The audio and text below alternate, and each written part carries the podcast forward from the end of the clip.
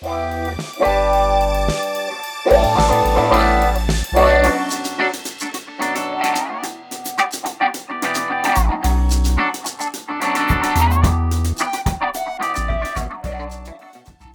公不分蓝绿，呃孤单不分男女，欢迎来到今天的办公半公读。半读。你不要故意 每次感觉还是没 tempo 都拉这么慢，这样我永远都对不在一起。可是我每次都不知道你会不会 catch 到啊，我就永远只能猜测，好了，随便当个回音也好。那辛苦哎、好，我们今天喝的饮料是那个五十兰的珍珠撞奶，你们那边有五十兰，这边五十兰叫一点点，因为五十兰被注册了。被一个假的五十兰注册，所以如果在中国看到五十兰，那是假的，大家记得不要去喝这边的五十兰。所以你今天喝一一点点点，还是喝五十兰？是一点点，对。那它有好喝吗？就跟五十兰味道一模一样啊，它就跟台湾的一模一样哦波野啊什么一模一样，它同一个老板开的，对，它的食材都是一样的配方也一模一样，复制带去中国几乎一模一样啊，啊？我喝不出有什么差哦。别，就是可能产地不同，但是内容应该都是一样的。那北京没有其他更好喝的手摇饮料了吗？毕竟你知道五十兰在台湾，毕竟也不是首选。这边台湾品牌的话，有一方、老虎堂、鹿角巷这些都有来啊，然后哦，都是一些大家被认为是主中资的主要饮料店。对对对对对，但他们自己比较有名，就喜茶，就他们自己中国开的一个喜茶，哦，对也是高价的喜茶不是喜茶在台湾叫什么名啊字？是不是街角亭还是什么的啊、是不是同一间？不是，还是喜茶？还是新加不一样，我坡？我不知道台湾有没有。I have no idea 对。然后这边也有哦 Coco，对，Coco 也有。对，哦，Coco，给大家一些中国的小知识，不要被左教的媒体骗了。中国也是有好喝的饮料店的哦。没有人会怀疑这件事吧？如果大家想要知道中国有什么好玩，可以看黄志贤的脸书。黄志贤人目前在苏州，我们最近真的假的？看脸书他不是在台湾吗？在苏州玩。他没有啊，他不是 PO 那个什么十一长假，什么大家都出游玩，他不是网络上面的图，然后大家都跳自己的脸书哦，他人真的在中国哦。他真的，我我跟我朋友去看他脸书，他现在在苏州，对他有认真在玩，他是观光大啊，使。是哦，我以为他只 是对，真的，所以他有去中国，然后隔离十四天之后跑去中没，有，还是他有那个外交豁免权，所以他不用隔离？吧，我不知道哎、可能他是重要人物之类的，哦，舌尖上的智贤，我认真在吃喝玩乐。吃它 对，会会吐吧？我不是，我没有说要吃它，我只是说他在介绍中国的美食，哦，真是哎、那你去上次不是去顺德？你去顺德怎么样？人很多啊，就是中国十一长假就是人很多。讲这种我觉得顺德是很无聊的评语，诶，他的真的人很多，就是大家如果真的有机会去顺德，虽然我知道这边很多台派人士不想要来中国，但如果你有兴趣顺德的话，就不要去它观光街，因为观光街上面就是你连一杯那个冻柠茶你都要排三十分钟，然后你就根本就排不啊到东西吃。好扯哦。它就是它就是佛山的罗东夜市，你就想象在你在廉价的时候去罗东夜市。无法想象那个 对地理观念有点你差要。你要喝个羊肉汤，在罗东夜市不是要等很久吗？你在那边吃个牛哦杂也就要等那么久，对，就那种感觉。那你去顺德吃什么？因为大家都说顺德就是全中国厨师密度最高，然后饮食水平最高的地方。知道不知道？我是看中国的节目我觉得有点不知道。我觉得有点过誉哎，但是他们有一些私家菜啦，就是那种哦，私家菜还 OK 啦，就是有一些有特色的料理，像什么桑桑桑拿鸡，你知道吗？就是它就是下面是用像火锅一样的水，然后上面放一层铁板，然后把鸡肉放在上面，用那个蒸汽去蒸它，就好像鸡肉在做桑拿一样，然后鸡肉就会 QQ 的这样子。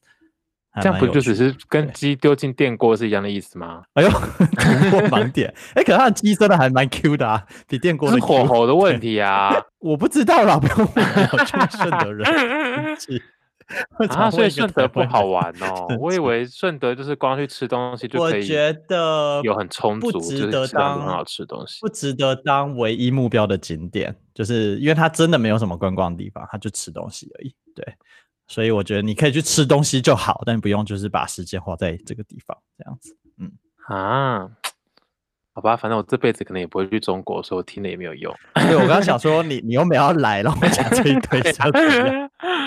没有，介我们这绍给什么样的 TA？有什么样的节没有，我们就是分享一些你在中国的一些所见所闻。因为像现在大家不能出国，或是我们的同温的都是台派，不可能去中国的时候，他们偶尔还是要了解一下中国现在的状况啊，哦对不对？我们就是偶尔定你说一些异乡人的心得这样子。对啊，毕竟你知道台湾的媒体可能看不到中国的现状，然后中国的媒体也看不到中国的现状，那多可怜。所以我们要看到中国的现状，就是靠你这个当地 人所以才能。所以我是一个公民记者的角色是吗？我是公类民记似，者。你要不要转行？你要不要 去哦帮范吉斐写一些就是中国的那个一些新闻？他可能很爱可，是你知道中国公民记者最后都怎么了吗？嗯，回不来。可能可能要对政治敏感度要很高才没有，你不要写跟政治有关的，哦你就写一些在哦当地，你看不比如说你啊看到说顺的东西其实不好吃，或是哪里很多人，或是哦其实长江没有水灾啊，这不是阻碍他们的那个阻碍了他们的政策发展了吗？就是我们不是都说他们是现在在扶贫富强经济成长，对啊，这样子不所以你刚好就是他们？另外一个方向，你其实在讲的是事实，只是戳破中国的假面这样子，这样会被抓走吗？哦，我不知道哎、那我要讲北京真的需要路平灯亮水沟可以我觉得这个很值得分享，北京的路真的不平是一个超级先我进的都市。，对，好，现在如果大家是那个蓝脑粉，好，就是你真的很喜欢中国，然后你觉得啊，中国就是富强，然后科技发达，北京就是这个哇几十亿人的首都这样子。那先跟你说，如果你会抱怨高雄路不平、灯不亮、水沟不通，那你来北京之后你会更生气，因为北京呢就是没有韩国瑜市长，所以 这边的哎路真的难怪之很不前大家都叫韩国瑜去当那个总书记。对，去汕头是吗？哦，没有，对，对就是总之这边挖路真的可以给你挖个两个礼拜，然后铺完之后还是不平，然后就不知道好，那你们到底挖路在挖什么？然后下雨的时候，这边水沟真的会大淹水，就是不要说那个高雄、台南这边就是大淹水，对，然后灯真的也不亮，是真的是路平灯亮水沟通都没做好，可是大家，你们是铺柏油吗？北京是铺柏油吗？是柏油啊，是你 你现在是什么？你好好讲话。我想说，就是可能啊、你说可能跟法国一样是铺鹅卵石是吧？就是或是，石砖。地啊，因为 像不是北京不是很多那种老宅，其实哦都是一些石砖地，他们要保持那哦个紫禁城啊，紫禁城是石对砖，啊。对，故宫是石砖，对。没有，可是我们北京不是有很多区，会边不会是你住的那区刚好比较落后，所以就路不平、灯不亮、水沟不通？是到北京 的好在北京市中心哎，朝阳区是不是？我们我们就是朝阳哦，朝阳区那些不是北京现在朝阳区已经是已经是一环、二环、一环了耶。对啊，就是最中间了耶。对啊，那那边就是路平？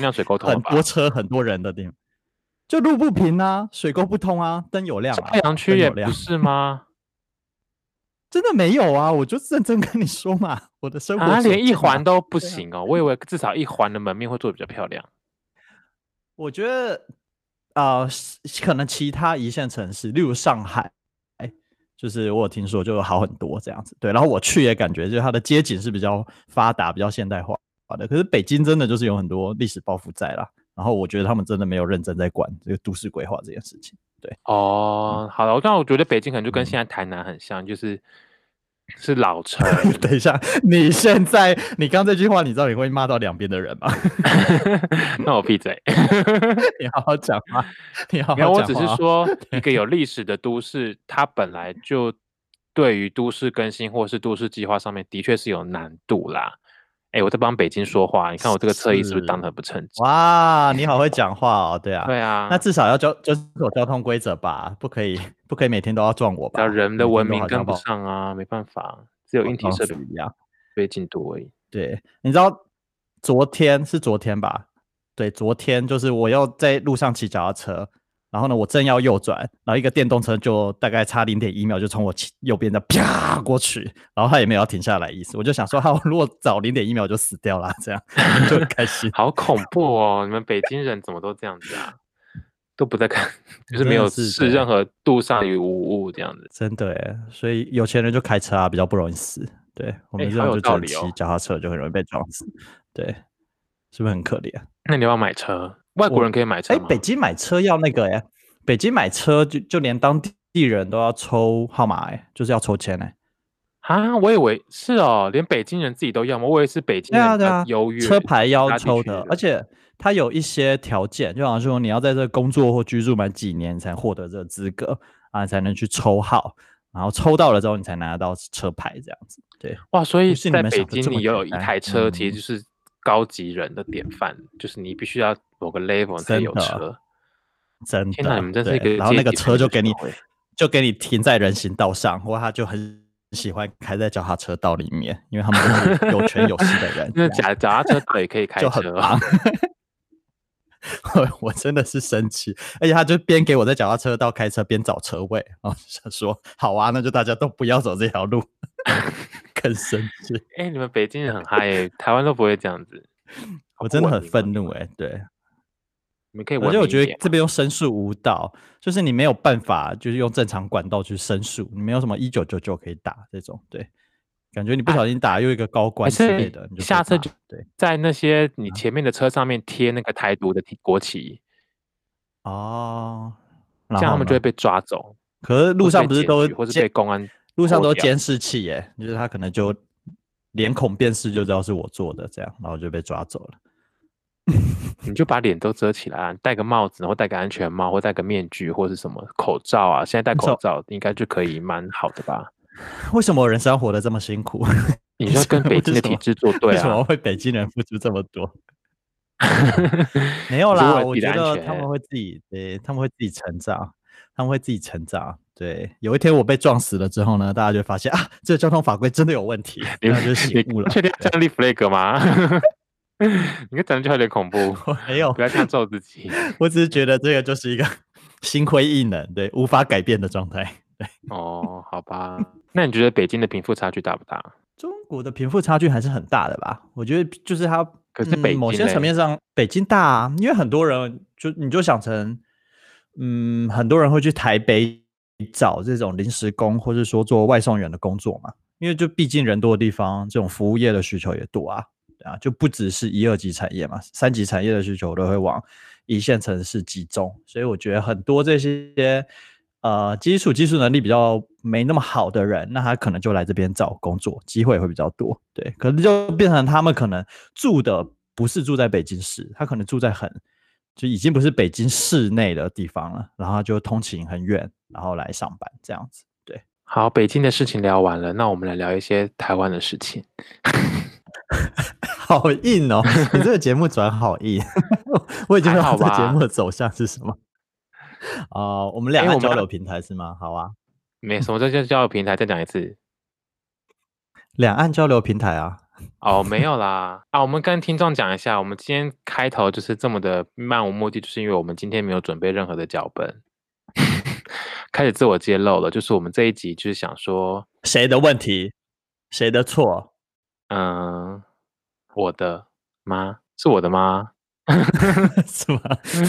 自没有，就是我们这里时间有点赶，所以我们这礼拜就想说，就嗯聊一些最近生活的杂感，这样子，就是一些没有特别的主题。哦，你生活最近有什么啊杂感？你生活最近我生活最近就是看了一篇文章啊，这两天我不知道大家有没有注意到，网络上在讨论一个一篇心灵鸡汤，就是他是号称那个同志界的 Peter Su 的一个人，我不讲名字，我怕被他告。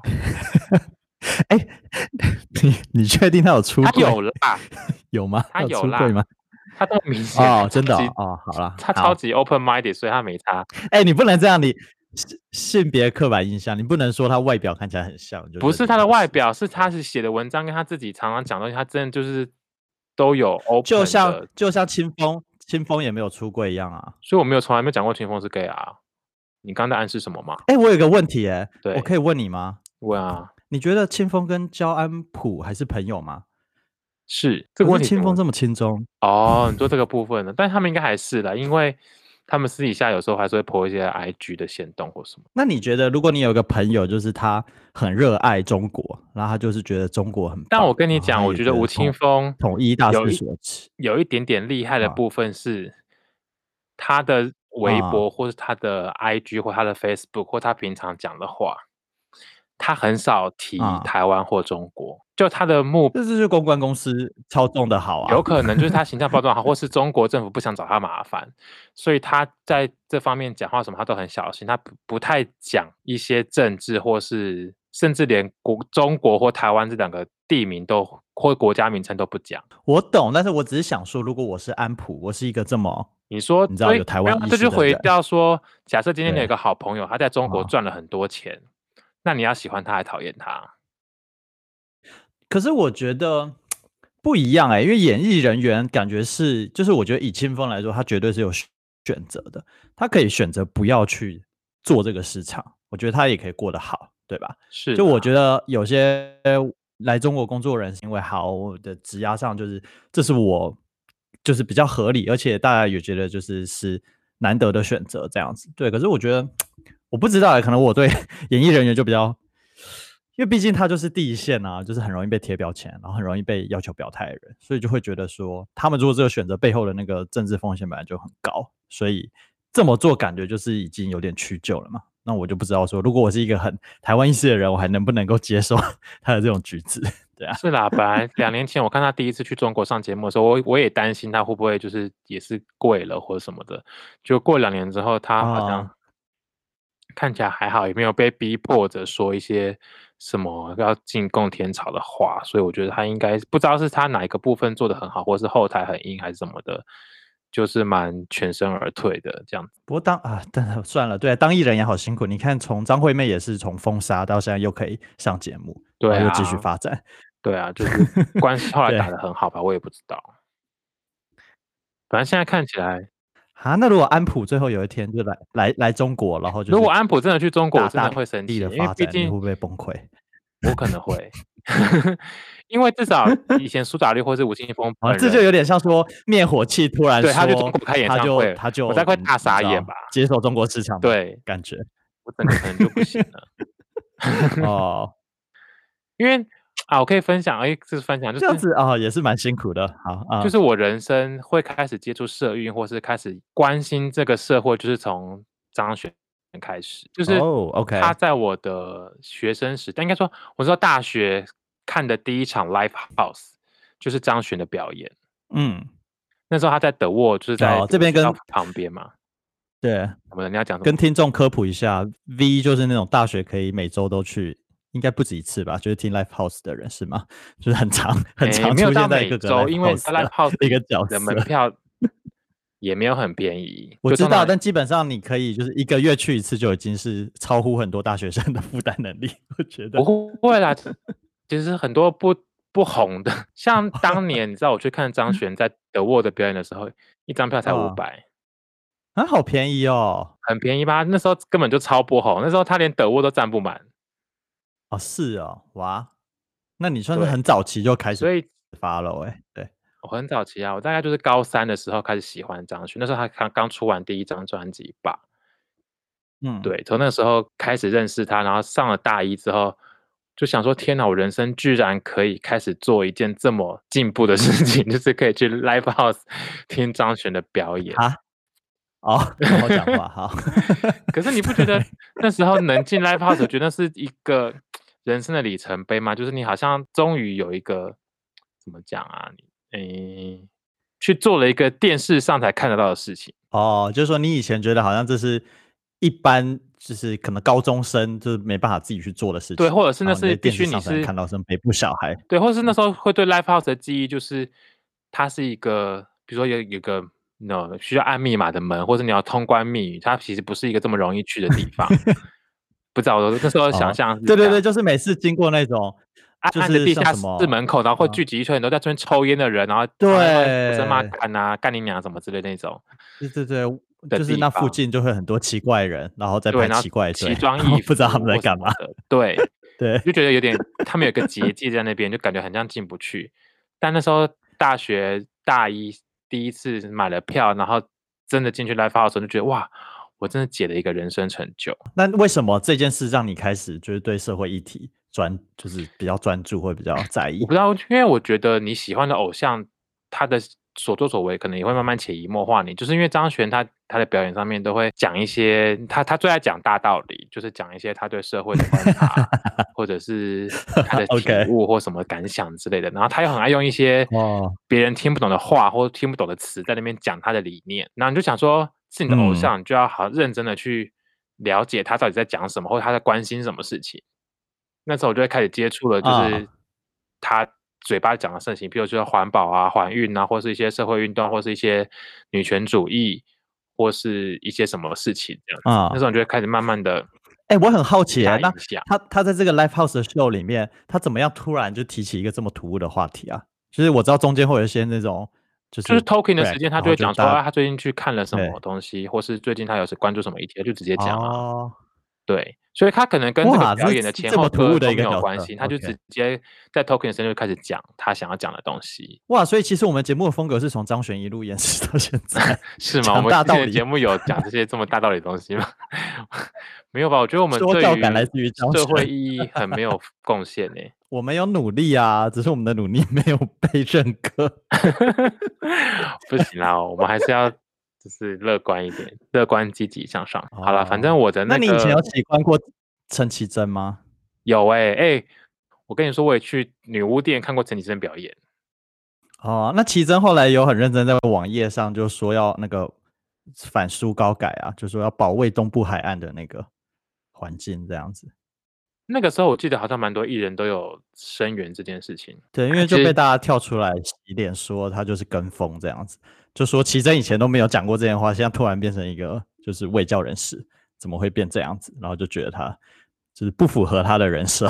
对，哦，这其实我觉得很不好说。像最近这几天，台湾就是之前不是刚好台湾的双十，反正中华民国国庆结束，嗯，然后那时候台嗯。志源就有，反正就是祝福什么国庆或讲了一些什么挺蔡英文的话这样子，然后他就有被嗯。人家说他凭什么可以讲，就是台跟因为台志源好像后来比较偏台派，或是比较偏华独那一派，嗯所以他好像对于国庆这件事嗯。情有提出一些他的想法，然后很多人就说他凭什么？因嗯。为台志源的身背景就是黄埔军校出来的，他等于就是国民党的那个最铁的那个部分。然后他以前做什么闷锅，都是在嗯羞辱民进党啊，或是在民进党开玩笑或什么之类，就是捍卫党国高傲的外对对对对，他他的形象是这样，他人设是这样，所以很多人就就是说，他现在凭什么可以转来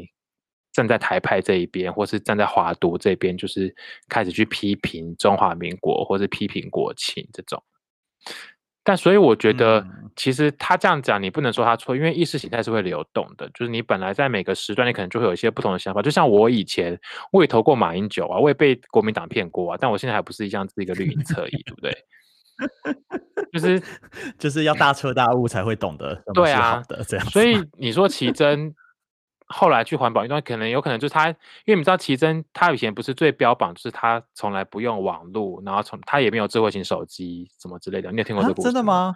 对他以前就说他用不好是吗即使到前两年他都没有什么智慧型手机，然后也很少上网，然后说他都过着什么仙女般哦的生活，所以他可能以前真的他都嗯不知道这个世界上发生什么事，maybe 有可能。哦，然后等到他后来就是一个温室里的音乐人这样子。对，然后可能到前两年终于跟钟成武分手之后，然后开始用了网络，又要认识一些人嘛，就开始要用交友软体，为什么我不知道乱猜，会不会被其他 粉交友软丝攻击？结果就现在就变第三者，因为他现在不是跟人家外遇。对呀、对，没就是反正他就开始接触这个花花世界之后，他可能开始发觉，哎，好像环保很重要，然后保护环境很重要，所以他开始了解了一些东部的一些、哦这些议题，然后开始站出来发声。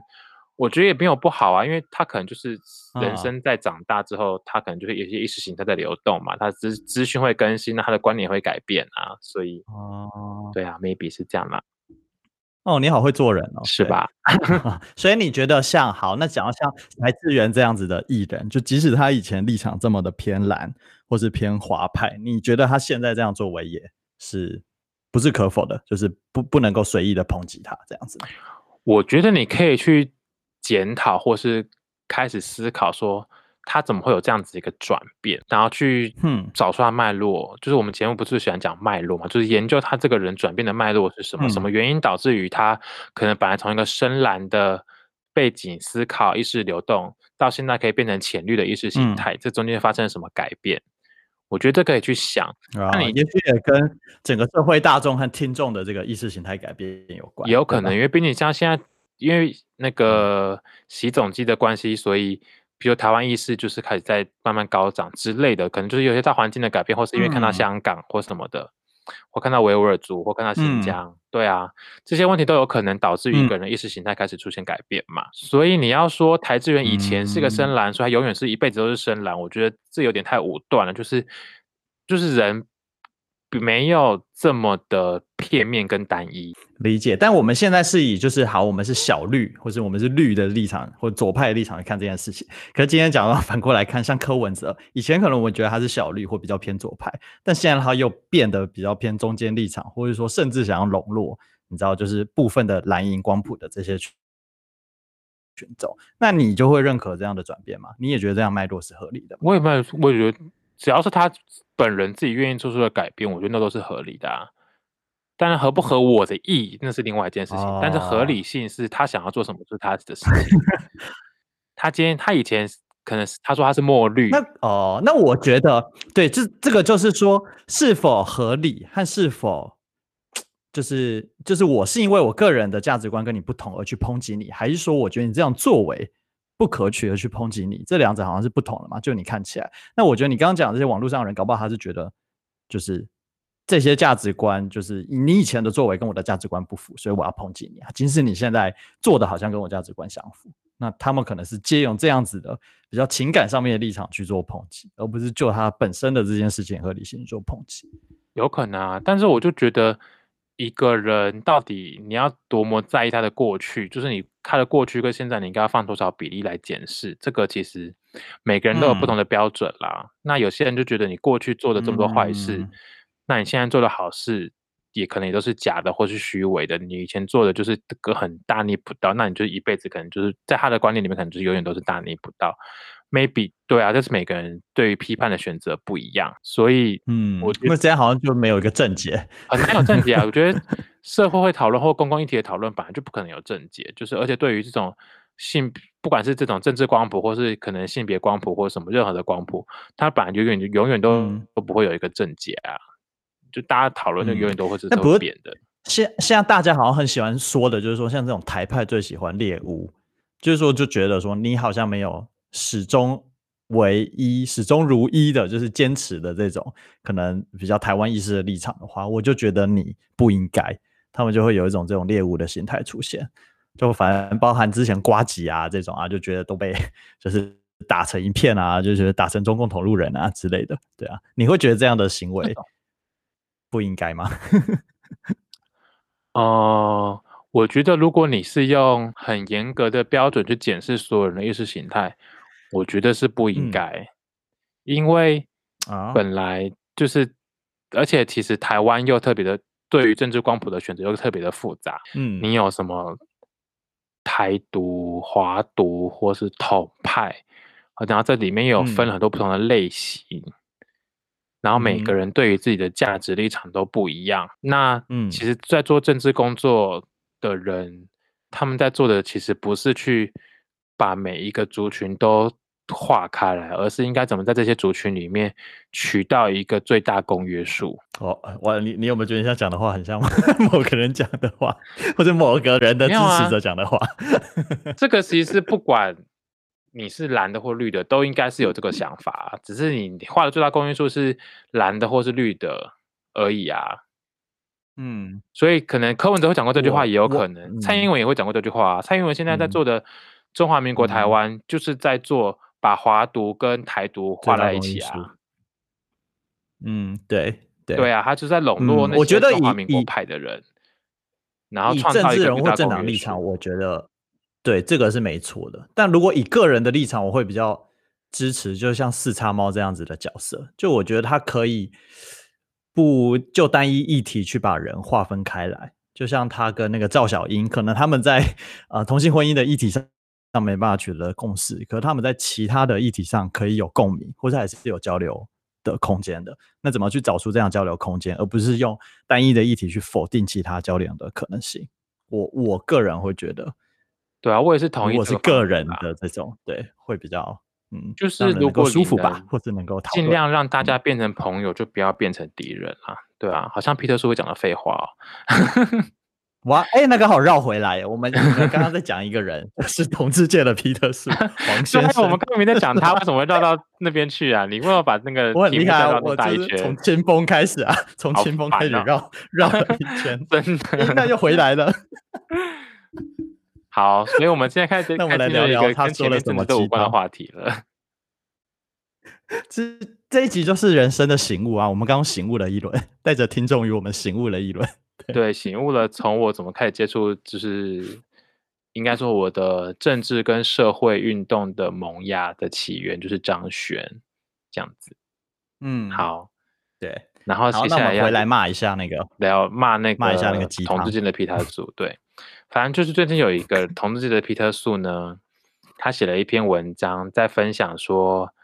一个月收入二十五万跟月收入三万的人过的生活有什么差别？这样子，然后写乐乐等的一个心灵鸡汤，然后最后就说，你月收入如果只有三万也没有关系，因为你还是可以过得很富足啊。你只要心灵富足或是生活充实，其实你这些你过的生活跟那些月收入二十五万人是没有差别的。这样子，然后那篇文章就被大家骂翻了，因为大家觉得。如果你都一样富足，为什么你不赚二十五万，而去只要去去去赚那个三万而已？好，所以你知道他骂的点？哎，可是好，那我先，因为我我我没有看网，我没有看网友评论，但是我可以先平反一下嘛。就我觉得我看这个文字，我觉得他可能是一个出于善意的立场，就他可能是想安慰那些目前只能够赚三万块的人。就跟他说啊，其实没有关系。你看人生的烦恼都是类似的，即使你有了家财万贯，可能也会跟你遇到一样的事情，所以你不要太难过。这样子会不会他的立场其实是一个比较好？那我问你啊，如果今天皮特树写这个文章，你会骂他？皮特树应该不会写这么多论述吧？皮特树应该就会写说，皮特树说不定也人生的烦恼，大家都出书了，偶尔给人生的烦恼就像上厕所一样，上了就会结束。他就写这种话，就是一些没有逻辑的譬喻啊。对，OK，好，至少 黄先生还有认真写。哎，我没有讲他的信，你怎么 讲出来了？啊，不是大家知道吗？大家不是上网打“同志皮特树”就会出现他，是吗？哎，我没 Google 过，等下来 Google 一下。好了，反正他就讲写了一篇这个心灵鸡汤文，然后就被大家骂翻了。然后我自己看完之后有个体悟，就是想说，对。为什么要写这种无聊的鸡汤废话？就是如果我能月收入二十五万，我干嘛去理那个三万过那个生活？因为一个月就是有些人没办法理到二十五万啊，他他的立场就是这样啊。那你的心灵鸡汤的结尾应该要是说，我们要鼓励大家去成为那个可以月领二十五万的人，而不是叫大家满足于你月领三万的生活就好。可是我觉得我看这篇文章重点不一样，我觉得他不是说叫你不要去追求二十五万，而是跟你说，即使你现在没有到二十五万，那也不用难过或是太失落。就是他，我一直觉得他是在，我可能没比较没有就是度小度度那种君子之腹的感觉，就是我觉得啊，对了，我们都小人啦。我觉得大家一直在骂说，我如果只能赚二十五万就这样，他可能就想说，就是有人没办法赚到二十五万啊。就像之前不是什么加州一首小诗，就说什么人生大家的脚步都是不一样的，有人在比较快的时区，有人在比较慢时区，就是每个人在人生不同阶段，可是不用着急，就是这种心灵鸡汤啊，对啊。哦，好吧，有可能他可能出于目，那我觉得有另外一个原因了，就可能是因为他可能本人就他那个人在社群界可能就是有些赚的比二十万还多，或者是没有不一定，可他我觉得他应该赚不少，但是可能就是因为他。的臭名在外，就是可能跟他合作过的人，或者是跟他接触过人都觉得这个人蛮不好的，所以才会开始用这些真假言语攻击。我不知道，因为不然为什么他写那篇文，如果照你讲的，就是这么激励人心，或是就是一个安慰你就是虽然只有三万，但没关系，你还是可以慢慢努力，你以后还是可以过很好的生活。如果是这种很温馨的结尾，那干嘛大家干嘛攻击他？会不会就是因为他做人太差了，所以导致于大家觉得你这个人就是有些虚伪的？我想，因为我觉得，那我懂了，就是就是我们刚才讲的，就是皮特树一样，因为他讲的事情就是我们大家都知道的事情，大家都知道的事情，你为什么还要拿出来安慰我？就是我自己也知道啊。二领领二十五万的人跟你三万人有一样困扰，Of course，我知道。但是你二十五万的人一定会比领三万的人少一些些困扰，对吧？对啊，对。就他只有讲那个一样的部分，可是没有讲那个少的部分。对，有对啊，所以哦，也有可能是因为这样，所以大家就觉得这篇文就是写一些废话，然后在攻击他讲废话，也是有可能。对。可是就是对对你或我来说。你你要走哪个路线？如果你能月领二十五万，你要去领那个三万的生活吗？这就不能，就是不能掉入这个你这个出题陷阱，不能掉入这个陷阱。就是说，三万的生活，二十五万生活，只有薪资上的差异吗？如果只有薪资上差异，那我当然选薪资比较高的。可是如果说其他层次的差异，例如我生活地方，或者说我工作的环境是不一样的，那我可能会选不一样的啦，对吧？那我好，那我来举个例，就假设今天这个二十五万的工作。他可能一天要工作十二个小时，而且他的工作内容是你比较没兴趣的，或是你就是不太爱这个工作，那月领二十五万。那另外一个工作是月领三万，可是可能工时很正常，一天可能就工作七小时，然后是你很爱的领域的工作，你每天工作都很开心。嗯，那你要选哪一个？嗯，那这个三万的工作是有。往上成长的机会，maybe，可是他永远到不了二十五万，他可能就是顶多天花板就是六万、七万这样子。可是二十五万天花板有点懒。如果你跟我，你你跟我哦，可是十二小时有点多哎，我本人就是一个 不太喜欢 上班上这么久。你的价值选择在哪边啊？就是你对这两个条件，然后这样子的薪资报酬，你会选哪一个啊？这个我觉得这个有点少哎，就如果他资讯再多一点的话，我可能会。比较好选择，就例如说那个三万的，还有一些，嗯，就是我可能生活的地方，我的没有，就是假设都是消费水平在哪，或都是在北京。哦，北京不行，选三万然后会死掉，会饿死。那都是在，但是短的都在台北啊，然后可能就是就是都是台北哦，然后说台北哦也差不多，然后如果我刚出社会，我可以选那个三万的，但是如果我不是刚出社会，我就不会选那个三万的了。对，这样可以吗？这个。这样子有一点没有，因为到三十岁了，然后你还领三万的话，我觉得好像后面即使你薪资在成长，也没有什么机会可以达到你理想中的那个，就是可能储蓄或是一些理财的目标了。对啊，那我就觉得这个可能有点不行了。可如果我是一个刚出社会新鲜人，然后三万真的是我很喜欢工作，那我会觉得那我还有很多成长机会啊，那我会选三万。对啊，可是所以会不会终究到底一般人或是对你我来说？还是会屈就于那个比较高薪，但可能比较无聊，然后工时比较长的那份工作。为了，比如说为了我们的退休生活，或者为了我们理想的生活，或是为了我们一些想要做的事情，我们就会屈就于那个。比较不美好，可是可以为我们带来比较多资本主义的回报的一些工作。你有陷阱题，你们左教最爱这样诱导式问答。我觉得必须承认，某些程度上，财富的权重会影响快乐。可是我之前有上一门课呢，他有讲说，这个快乐的啊，这个权重呢，它是会递减的。也就是说，他们做过研究，其实好像薪资到达大概。五万美金之后，就是你的年收入在五万美金以上之后，你所获得财富对于你人生的快乐程度就非常影响度就非常低了。对，所以就是其实台币一百五十万的年收入往上的话，也许你会选择放弃更好的东西去选择更高薪水的，这个几率就会低很多。所以你刚刚这一题呢，是因为用三万，然后对二十五万，所以我觉得那个落差感很大。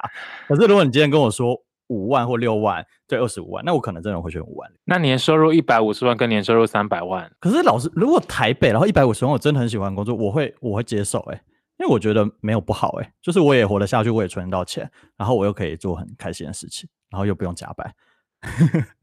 哦，那其实这就是我现在在做的事。还有你自己干嘛自爆？可是以你这个消费程度，我觉得你可能要往三百万前进，不然会活得有点辛苦。花多少钱？花多少钱啊？赚多少钱？花多少钱？没有啦，就其实就是想要聊一个，就是说你的人生到底对于什么事情能够满足？就你选择了怎样的人生这样子？就我现在选择的工作，可能就是像你刚刚讲的，就是在台北市可以过一个啊，呃安稳，然后稍微随心所欲的生活，还没办到百分之百随心所欲，但可以稍微随心所欲的生活，然后工时很正常，然后工作内容也还不差。那你要不要屈就于现状，或者是你嗯要去找一个更有发展性的工作？可是那这个东西，你觉得随着你的年资的增长，会不会你更有一种焦虑感呢？就是因为毕竟可能不管是因为同才的比较，或者说因为你的啊职涯上面实践成本会越来越高嘛，就是你能够转换的空间比较少，这件事会促使你说更不应该安于现状，有这样的焦虑感吗？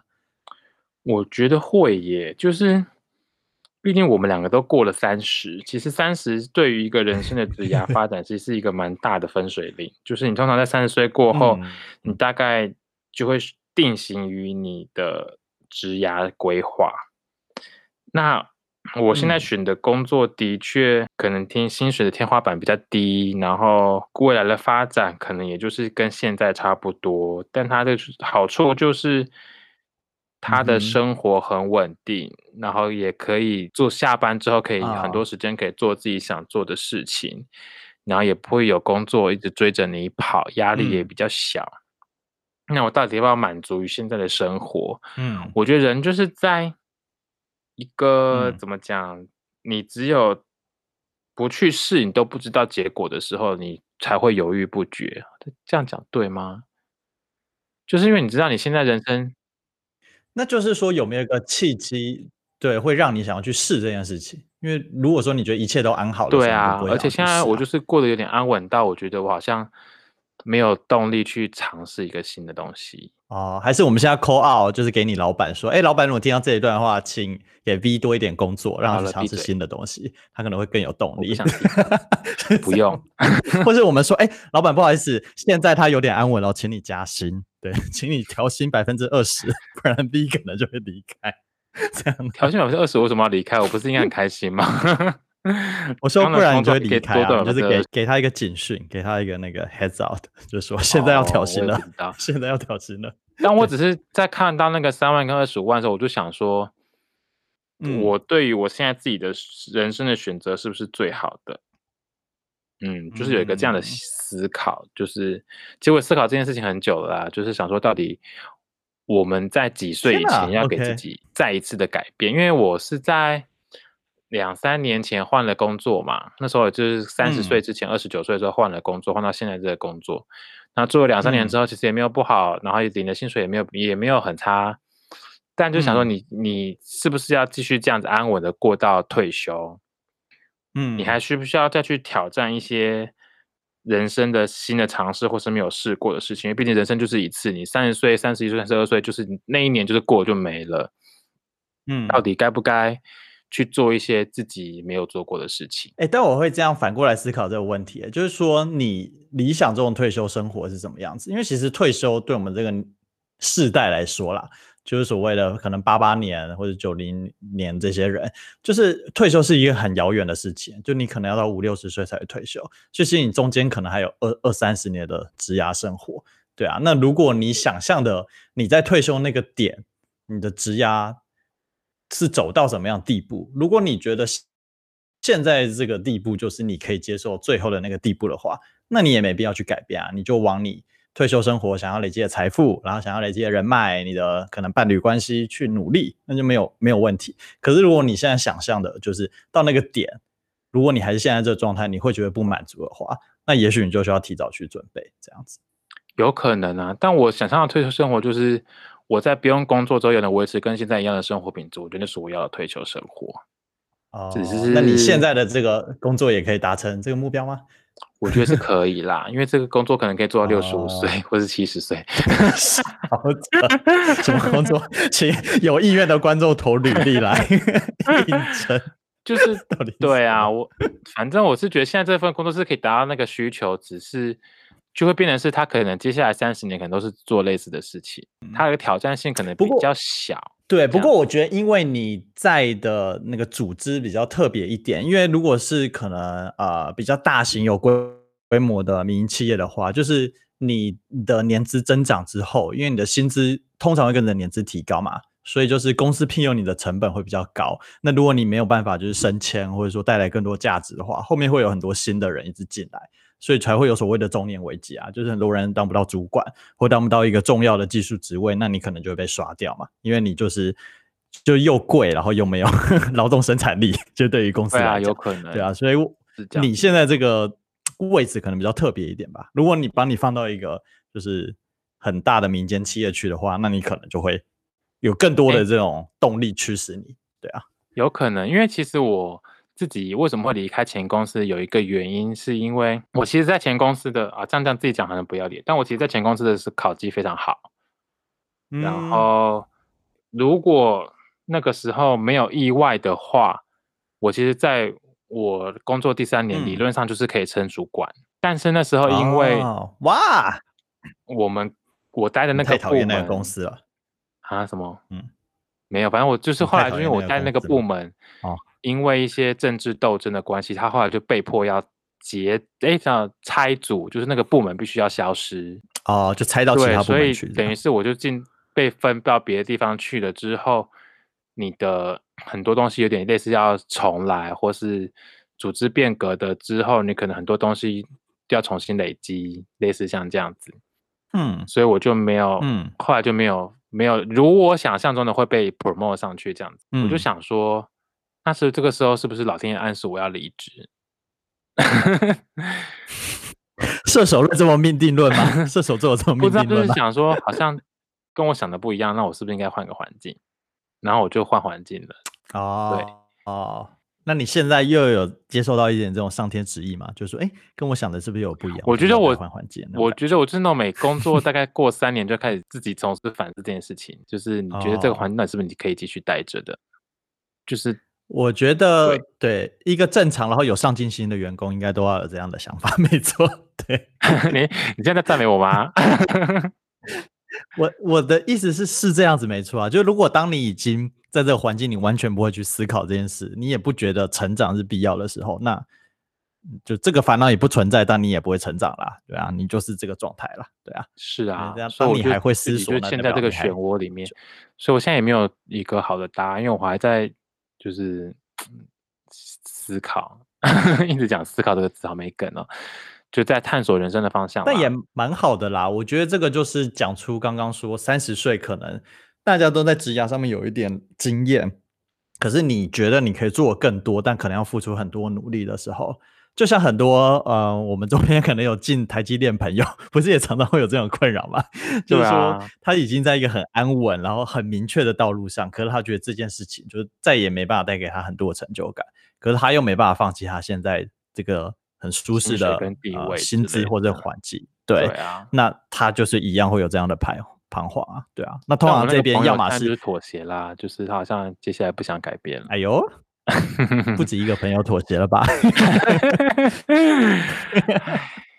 跟你说，现在这这也是？台湾产业的一个困境，就是因为台湾现在台积电真的赚了很多钱，然后他很愿意付薪水给员工，所以导致现在台湾很多很厉害的人才都进了台积电，导致于台湾其实在其他产业的人才其实都是相对轮动没有这么的流畅，这其实是台湾产业。产业转型的一个困境啦，就是当你的人才全部都统一集中去某一个地方的时候，它其实就会造成其他其他领域的发展不均。对啊，嗯，所以你要不要回台湾来促进一下台湾产业升级？那薪水可能要好一点。可是像你自己，你要愿意在国外待多久，你才愿意就是换个环境？就你有给自己设一个其实我时间点，我觉得大。大部分这种离乡游子都是，如果台湾有一个好的就是薪资和职位的话，都是愿意回去的。可是现在问题就是变成说，呃，很多在国外嘛，不管中国或者美国或者欧洲的这些啊旅外工作者，就是他们就是中间就是薪资有一段落差。就是说，虽然当地的生活啊那个消费水平比较高，但是其实这边薪资。扣除了这些生活成本啊，甚至房价的考量之后呢，还是会比在台湾可以获得薪资来的就是好，相对好不少这样子。对啊，所以就会减少了很多现阶段可以回去的诱因。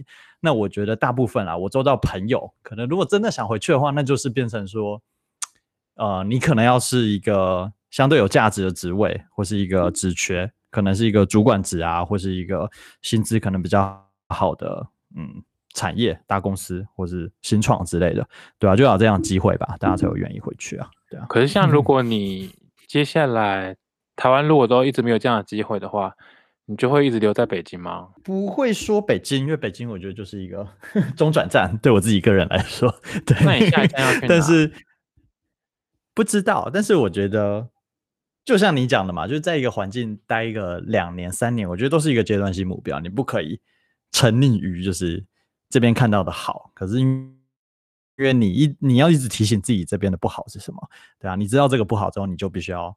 换一个环境，再继续去努力，这样子啊，对啊，所以我觉得一定会再换一个环境，对啊。可是会不会这么快回台湾，就变成说有这个薪资的考量在这样子？嗯，哦，所以假设可以回台湾，可薪资打八折这种你也不行，因为我知道很多我国外的朋友，就还是在戏谷工作的，他们是愿意接受回台湾，现在薪资打八折。哦，八折我可以哎，八折如果现在八折我可以。真的。那应该还好，OK 吧？就是没有有这么难搞吗？因为其实生活水平差很多啊，这么多。哎，我觉得好像只有某些缺特别，就是那些缺现在不一定是有 opening 的，对啊。但是有些缺可以达到，可是不是所有缺可以，对啊。哦，好吧。对，因为最近有一个友人嘛，在新加坡正在找台湾工作啊，其实有遇到一样问题啊，对啊，有大概研究了一下。哦，他有 在研究台湾的职缺了，一直都有啊。他之前也有，就是对，其实很多就是在国外念书的，不管是 MBA 或是 Master，反正都会都会经历过这个嘛，就跟台湾雇主去就是谈这些薪资的这个阶段，对啊。可是通常大家都不是很满意，就目前台湾人尊重就是这个经验和。那个可能学历或者专业能力的这个 开出的条件，所以连大公司都没有办法哦，应该可以吧？嗯，就是变成可能是一个主管职，我觉得，就你可能你们又不想当 function head，想，可是可是主管职就不会缺，可能现在没有啊，你懂吗？哦，因为可能像现在的外商好了，说 IBM 好了，就 for example，可能他现在主管职是。可能十年前的这些外商老兵正在当那个对吧？某个 function 的这个 leader 这样子，对啊，那就不会轮到你啊，因为相对来讲，他们还是看重一些就是产业经验，或者说他例如在销售的这些成绩之类的，对，那你不可能就直接空降去获得这个职位嘛，除非是一个很大胆的新创，然后又很重视这种旅外的资历。可是我觉得台湾的这些公司通常面对的问题就是它卡在中间，它没有办法按照能力或是他想要的这些，嗯，筛选条件吧，就直接给你一个很好的 offer，他反而还是会退一步，就是可能先从内部筛选一些就是比较安全的人才，然后这些人才可能相对也不会就是需要花费这么多薪水嘛，对啊，然后或者说他资历我本来就要给他这么多薪水，所以他去当主管很合理啊。如果从外面招聘一个人来当，那就有点空降的感觉，那他就必须要花很多 effort 去说服整个组织。那你有没有觉得，我们现在就是在三十岁前后，如果你现在不去做这件事情，你会不会等到四十岁之后，你反而更难回来？就是因为像你刚刚讲的那个，要去不管是去当一个主管，或是重新进到一个台湾的某个新的公司组织里面，你年纪越大，它的造成的门槛其实越来越高的耶。它反而是会，对，所以我觉得我们嗯产业集中的问题，另外一个是我觉得那个这个叫什么中老年断层的问题。就现在的主管职都是平均年龄就是大我们五岁以上的那些人，对。可是我们现在，即使我们想要去获得一个主管职的职位，公司也没有办法，就是直接就是说服说要害我们，因为这样对那些稍长的人就会有一些不公平的心态存在。所以我们现在即使想要去啊争取这个机会，可能也争取不到。那我们就必须要往后，就是可能在外面在。累积更多就是他们可以认可的经验，但往后认可更多经验呢？其实相对来讲，以后回去面临的招聘成本又更高了嘛，因为我们资历又更深了一点，对啊，所以我觉得其实我们都是想要 回去当可能某个外商公司的主管的，对。可是外商公司的主管的缺目前并没有办法符合我们的期待，这样子。这样不就是会一直滚，一直滚，最后都滚不出答案嘛？就是如果对你们这些旅外的那个那个白领阶级来说，对，所以我觉得这就是台湾产业的另外一个问题啊，对吧？就是除了薪资不够之外，另外一个就是年轻世代其实在往就是 leadership 的这个 career path，我觉得是很不清楚的，就是很难找到一个清晰的路让你去做这件事情。对了，在我们这个年纪，的确。就是我们刚好卡在，我们真的是刚好卡在一个青黄不接的时候，就是所以那时候我们不是之前有聊过，就是呃一九八零到一九九零这个十年出生的人，他们虽然经历过呃上一代战后婴儿潮创造出来的辉煌时代的成果，但他反而也是造成我们接下来面对我们自己的未来三十年人生，其实它是一个阻碍，就是我们前面的位置都被人家占走了。但是等到我们到了那个位年纪的时候，可能位置会被我们更年轻的人占走，就我们刚刚卡在一个就是接不上也接不下的那个位置。是的，哎，对。就不过有时候反过来想啦，我觉得哈，你说什么？没有，你先讲，你先讲，你先讲。啊，我说反过来想，其实我们这个时代创造了更多不一样的职涯可能性了。就是有时候会觉得说，就像你刚刚讲的三万跟二十五万，其实如果我们一直在想二十五万这件事情的话，这就是我们会遇到问题，没错。可是那是因为这是一个。很制式化，然后很规则化的这个职涯取向嘛，对啊，就是当一个主管，然后可能就是啊继续在这个公司，然后做到退休，然后可能管一个团队这样的职涯取向。可是相对来讲，我觉得我们这个世代，或者是我们呃念的大学，或者我们的朋友，有很多人去做一些，不管是地方这种创生，然后或者是文创产业，然后或是甚至是服务相关的，或是呃内容产业的，然后或是。网络创业，我觉得这些机会是以前就是我们上一辈时代没有办法去体验的一些职涯之路，可那些职涯之路可能就会从三万的那条路开始走起，对啊，那我觉得这也是另外一个思维啊，就是当你烦恼的这个二十五万路的时候，其实也许走三万的路，那是一条完全不一样的游戏规则，对啊，所以我觉得就是。反过来想，是一个更左派、更美好的世界吧？对，哎，忽然又把我们的节目变成一个很鸡汤的那个结尾，哎，忽然感觉人生好光明哦。有没有讲的？有没有讲的比黄先生好？黄先生如果这样讲，是不是就不会被大家骂？我觉得是，我觉得他可能是不是因为他带有一点自傲的成分，就是他其实是领那个二十五万的人，然后他偏偏在那边指点别人三万该过怎么生活，所以他被人家骂烦。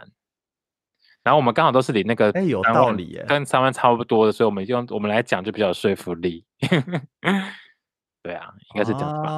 哦，我们苦民所苦，我们是庶民阶层。对啊，对啊，我们就是 韩总的粉丝。啊，那如果到时候被起底，然后发现我们不是领三万怎么办？又被骂大家也不知道哦，我们又没有在说那边同情，干嘛同情我们？少在那边假同情。哎，我希望有人来骂我，会骂我，表示我们有红。大家赶快去骂 B，不要骂我，可以一起骂啦。傻眼。我们这一集先聊到这边了。我们今天不知道大家有没有觉得听完这集有浪费一小时的人生？希望没有。跟着三十岁男子一起体验人生甘苦。对啊，我们这集就是纯粹就是因为我想聊一个二十五万跟三万，才会造就了这一集这么没有内容的聊天。希望大家不要生气，但我觉得听众也可以自己想想看啊。就是我觉得我经历过的这种 朋友间的质押智商，几乎也都是卡在这个就是变与不变的困境当中，对啊。所以我觉得这个问题是大家都会遇到的，只是或早或晚而已，对啊，对啊。所以如果你有一些质押的问题，也可以写信给我们，因为。A 很爱帮 他，除了很爱帮人家分泌亲分 析亲密关系之外，他也很爱帮人家做职场的职涯咨询。哦，就基本上人生难题都可以来，是不是？对，人生难题我们都可以为大家解答啦。就是我们的业务做的很广，所以想要私信给我们，就是追踪我们的 IG 半工半读这样子，然后我们就在上面发一些有的没的东西，然后就会你可以私讯或是。跟我们聊天也可以，我们平常很闲。对，在下面骂 V，然后他就很开心，请大家。对我希望大家多骂我一点，因为我希望我希望看大家可以怎么骂我啦。对，嗯，他就说屎臭宅还不该快换工作这样子。对，也可以啊。那说不定我就会换工作，冲了你这句话。对，好啦，我们今天到这边了。老板就来留言，请你不要走。好，哎，好，再说。好了，好了，这样了。嗯，大家晚安。要收尾。嗯，很棒。晚安，拜拜。